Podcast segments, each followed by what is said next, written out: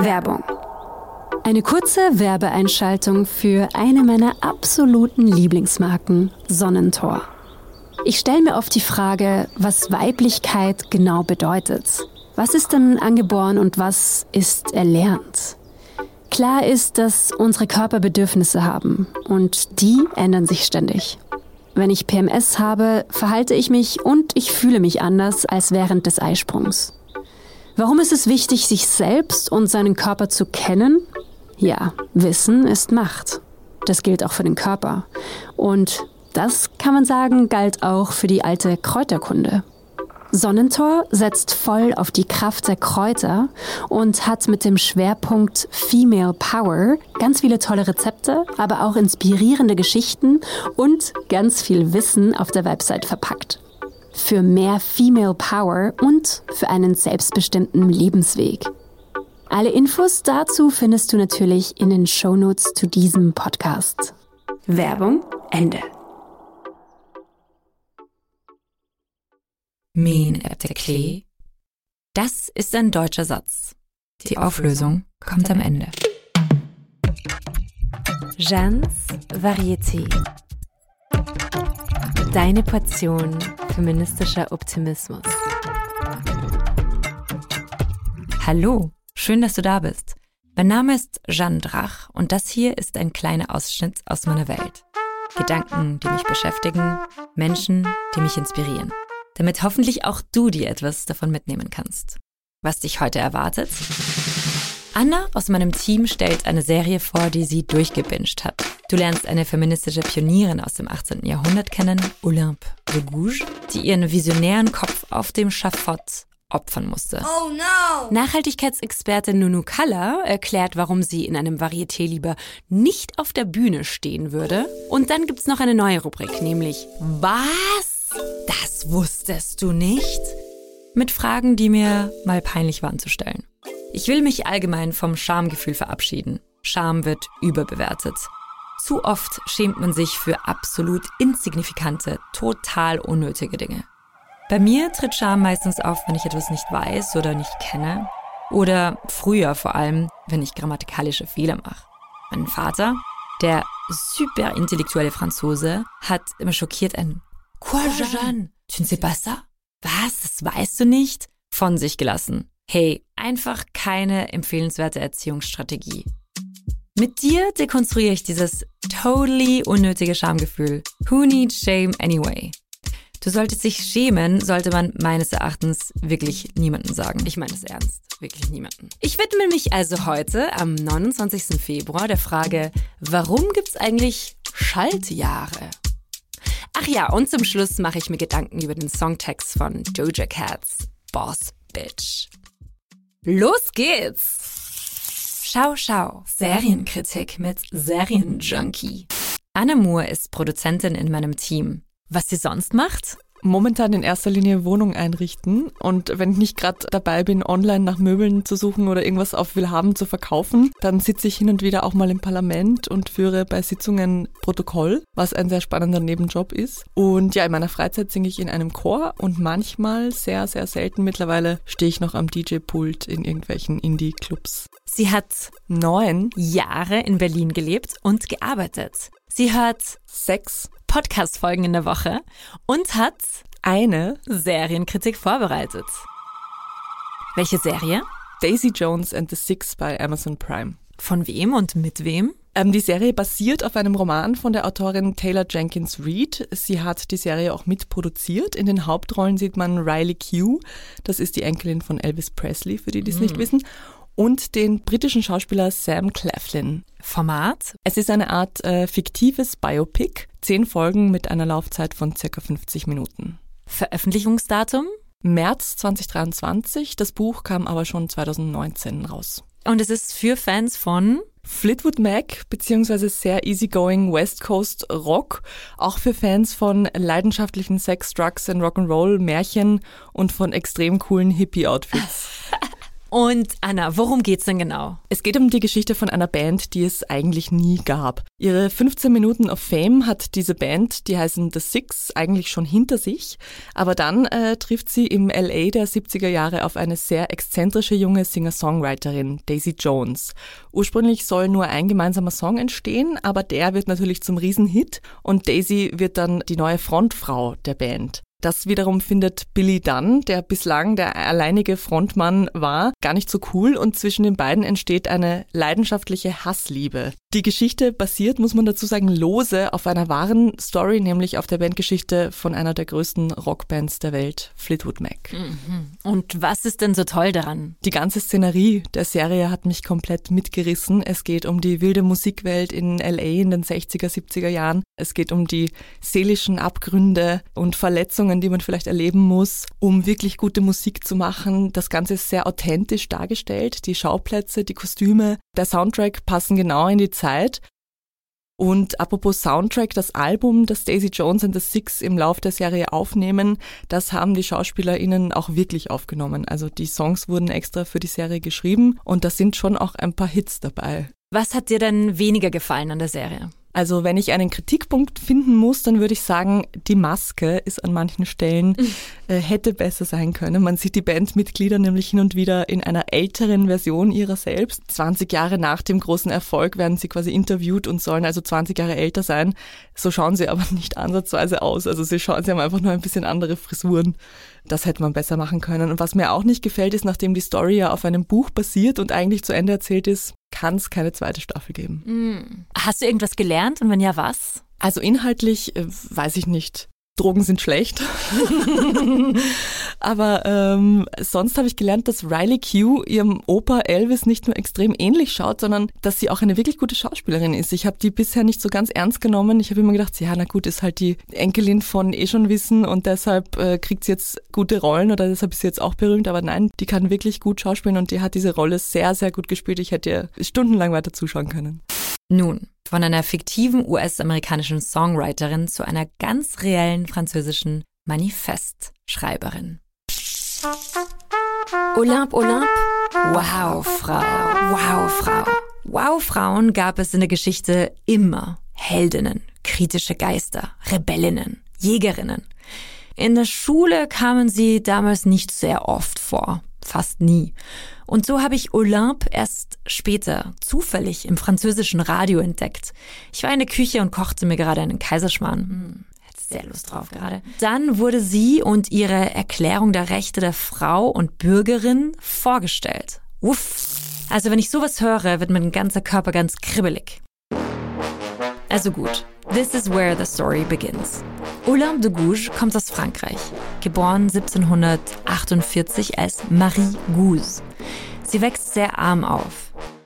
1748, was war da? So als Kontext. Ein paar Jahre zuvor hatte Maria Theresia den österreichischen Erzherzogthron bestiegen und in Europa brach der österreichische Erbfolgekrieg aus. Berlin knackte erstmal die Marke von 100.000 EinwohnerInnen und wurde zur Großstadt. Und auf der anderen Seite des Atlantiks erfand Benjamin Franklin, also der spätere Gründervater der USA, derweil den Blitzableiter. Aber zurück zu Olympe. Sie ging nicht lange in die Schule, wurde aber trotzdem Schriftstellerin. Ihr heute berühmtestes Werk war kein Roman und kein Theaterstück, sondern ein feministisches Manifest. Kannst du dir das vorstellen? Ziemlich toll. Also 1791 schickte sie ihre Déclaration des droits de la femme et de la citoyenne, auf Deutsch Erklärung der Rechte der Frau und Bürgerin, an Königin Marie Antoinette in Versailles. Marie Antoinette kennst du ja die letzte französische Königin, die vor der Revolution geherrscht hat. Die mit den nicen Kleidern und dem angeblichen Spruch, wenn sie kein Brot haben, dann sollen sie Kuchen essen. Übrigens, Übrigens, das hat sie nie gesagt. Ihr hat Olympe de Gouges das Manifest geschickt. Sie forderte in 17 Artikeln die gleichen Rechte und gleichen Pflichten für Männer und Frauen. Wahrscheinlich weißt du es eh. Die Erklärung der Menschen- und Bürgerrechte, die 1789 kurz nach der Französischen Revolution verkündet worden war, schloss Frauen explizit vom Recht auf Freiheit, Gleichheit, Sicherheit und Eigentum aus. Liberté, Égalité, Fraternité. Freiheit, Gleichheit, Brüderlichkeit. Ja, und was ist mit den Sisters? Olympe de Gouges trat außerdem für das Frauenwahlrecht ein. Und ich zitiere, La femme a le droit de monter sur l'échafaud, elle doit avoir également celui de monter à la tribune. Die Frau hat das Recht, auf das Schafott zu steigen. Sie muss genauso das Recht haben, auf der Tribüne öffentlich zu reden. Ihre Forderungen zur Gleichberechtigung wurden damals nicht umgesetzt. Und was ist mit ihr passiert? Unter der Terrorherrschaft des Revolutionärs Maximilien de Robespierre wurde sie angeklagt. Und zwar unter anderem, weil sie sich nach wie vor zur Monarchie bekannte. Sie starb 1793 durch die Guillotine. Also, bam, geköpft. Und ihre Erklärung der Rechte der Frau und Bürgerin wurde einfach vergessen.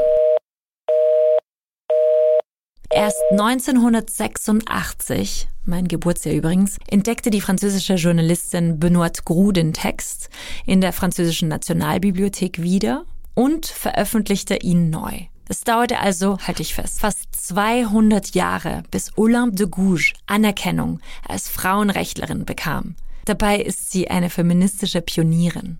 Ich weiß nicht, wie dich das bewegt, aber ja.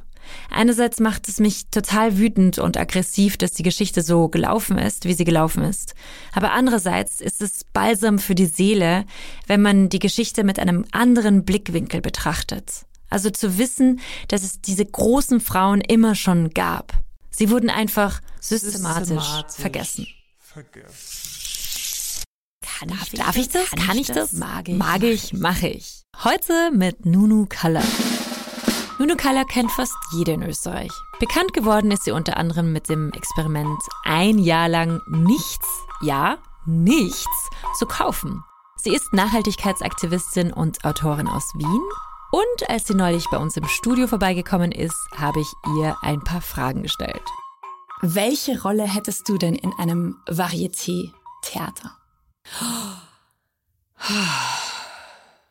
Ich glaube, ich würde nicht direkt auf der Bühne stehen, aber ich glaube, ich hätte wahnsinnigen Spaß an Bühnenbild, an Outfit. Genau, das wäre so meins. Kostümbildnerin, Bühnenbildnerin. Kann vielleicht auch daran liegen, dass ich einfach schon sehr lang eine öffentliche Rolle habe und die ähm, nicht mehr so unbedingt immer sein muss, denke ich mir. Wie bist du die Frau geworden, die Debatten nicht hält? Ähm, lustig, das habe ich gerade in einem anderen Podcast auch erzählt. Ich habe zwei sehr viel ältere Brüder. Wenn man da zugeschlagen hat, wenn sie dich segiert haben, bist du quer durchs Vorzimmer geflogen und hast einen Krater vor der Schlafzimmertür geschlagen. Das heißt, ich musste mich irgendwie anders wehren. Und wenn ich heulend zur Mami gegangen bin, wir werden schon wieder so gemein, hat sie mich angeschaut, noch elf Jahre jünger und hat gesagt, naja, werde ich. Das heißt, ich sage immer, meine Brüder haben meine Pappen geschliffen, weil irgendwie habe ich mich wehren müssen. Aber ich bin ihnen inzwischen, sag's ihnen nicht, auch ein bisschen dankbar dafür. Auch wenn es nicht cool war, am Plattensee dabei zu sein beim Ballspielen, liebe Brüder. Was machen Frauen, die keine großen Brüder haben? Also wie könnten die schaffen, auch die Pappen nicht zu halten oder nicht um Erlaubnis zu bitten? Ich merke bei ganz vielen Frauen ähm, wirklich ein gewaltiges Imposter-Syndrom, also die ihre eigenen Fähigkeiten ganz massiv unterschätzen. Das hat natürlich auch mit der Sozialisierung zu tun. Das hat damit zu tun, wie uns als Frauen in dieser Gesellschaft überhaupt mal begegnet wird. Und da kann ich einfach nur sagen, drauf geschissen, mach, was dein Bauch dir sagt. Ich meine, es hat Vor- und Nachteile. Ich bin jetzt auch nicht mit allen, also meine Pappen hat mich auch schon in nicht ganz so tolle Situationen gebracht, aber rein grundsätzlich habe ich das Gefühl, alles raus, was keine Miete zahlt, damit mein Rücken gerade bleibt. Was hast du zuletzt gemacht, ohne um Erlaubnis zu fragen? Es ist eher umgekehrt. Ich müsste jetzt nachdenken, wann ich mal was gemacht habe, äh, wo ich um Erlaubnis gebeten habe, weil ich einfach ein sehr, sehr selbstbestimmtes Leben führe. Also ich muss maximal mich selber um Erlaubnis bitten und das mache ich schon. okay. Ja, manchmal ist man eh selber die strengste Person, oder? Yep. Das sagen mir viele Freundinnen, die meinen, sie kennen niemanden, der so streng mit äh, zu sich selbst ist wie ich. Jeder hat so seine Herausforderungen. Psst, ein kleiner Tipp. Ich habe mich in Folge 35 von dem Vorgänger von Jeannes Varieté, also Jeans Heldinnen, vor vier Jahren viel länger mit Nuno unterhalten. In den Show Notes findest du den Link dazu. Hör doch mal rein. Was? Was? Das wusstest du nicht? Oh lala. Stellen wir Fragen, die uns unangenehm sind. Wenn du diese Podcast-Folge gleich an dem Tag der Veröffentlichung hörst, passt die Frage ganz gut. Naja, Eigentlich passt sie das ganze Jahr 2024 und 2028 und 2032 und in dem Abstand wahrscheinlich bis an dein Lebensende. Du weißt bestimmt schon, wovon ich rede, oder? Dem Schaltjahr. Also, warum gibt es den 29. Februar? Das erzählt uns jetzt Eva, Podcasterin bei Cosmic Latte und angehende Astronomin. Wir brauchen eben den Schalttag, weil wir einerseits den Tag-Nacht-Rhythmus haben und dann eben auch ähm, die Jahreszeiten und die Erde so gemein ist und für eine Runde um die Sonne einfach nicht genau 365 Tage braucht, sondern eben 365 Tage, 5 Stunden, 48 Minuten und 45,216 Sekunden. Und weil unser Kalenderjahr aber jetzt eben 365 Tage hat, schleppen wir dann quasi immer so ein bisschen einen Fehler mit, eben diese knappen sechs Stunden, äh, die uns da abhanden kommen und das ist ein kleiner Fehler, der sich leider so stark aufsummieren kann oder würde, äh, wenn wir nichts dagegen tun würden, dass wir irgendwann einmal im, im Sommer Weihnachten feiern.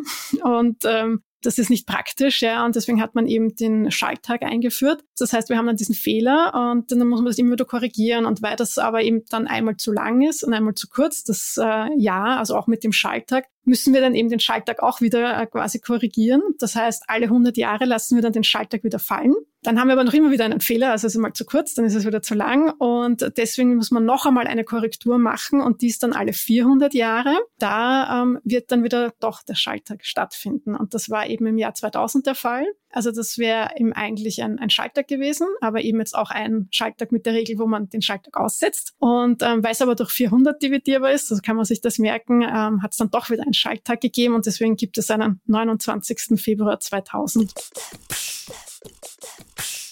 Aha, so ist es also. Falls du jetzt Lust auf Astronomie bekommen hast, hör doch in Evas Podcast Cosmic Latze rein. In Kaffeehausgesprächen plaudert sie gemeinsam mit der Physikerin und Wissenschaftsvermittlerin Elka über Galaxien, Sterne und das Universum.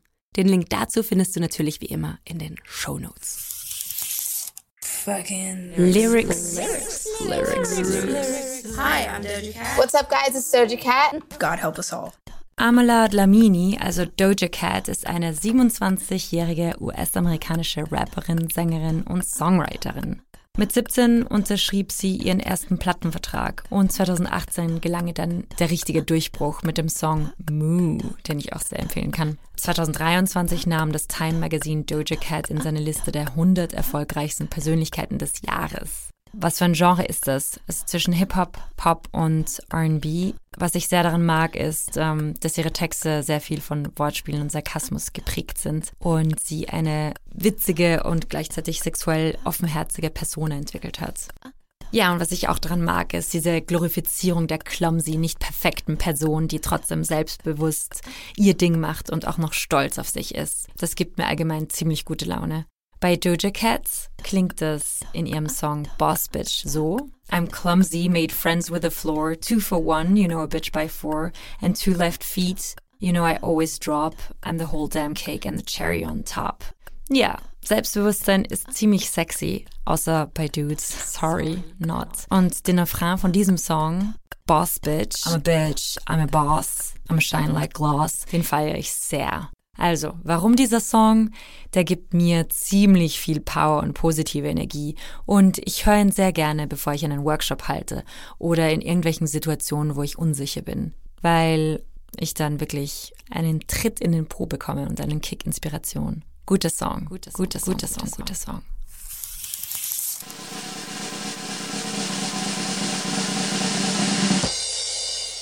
Ja, das war's jetzt. Au. Outro. Das war Folge 2 von Jeannes Varieté. Nächsten Donnerstag kommt die nächste Folge.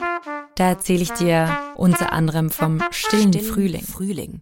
So heißt nämlich das Buch von Rachel Carson, das in den 1960er Jahren den Grundstein der US-amerikanischen Umweltbewegung gelegt hat. Klick bis dahin doch mal auf die Show Notes. Dort haben wir auch alle Infos gesammelt. Und was ich gerne von dir wissen will, hat dir diese Folge gefallen? Kennst du ein Buch, das ich unbedingt lesen sollte? Eine Serie, die ich nicht verpassen darf? Schreib mir per Mail an jeanne.wow.eu oder auf Instagram an jeanne_drach. Und wenn dir dieser Podcast gefällt, dann teile mit deinen Lieblingsmenschen und gerne auch auf Social Media. Besonders freue ich mich natürlich auch über eine Bewertung bei Apple Podcasts oder mehrere Sternchen bei Spotify. In dieser Folge haben mitgewirkt Jeanne Drach, Anna Moore und Jana Wiese. Trompete Almut Schäfer-Kubelka.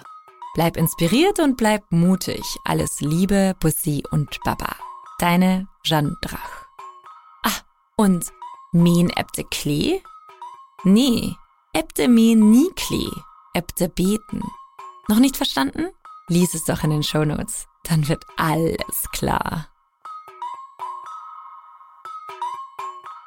Dieser Podcast wurde präsentiert von Oh, wow.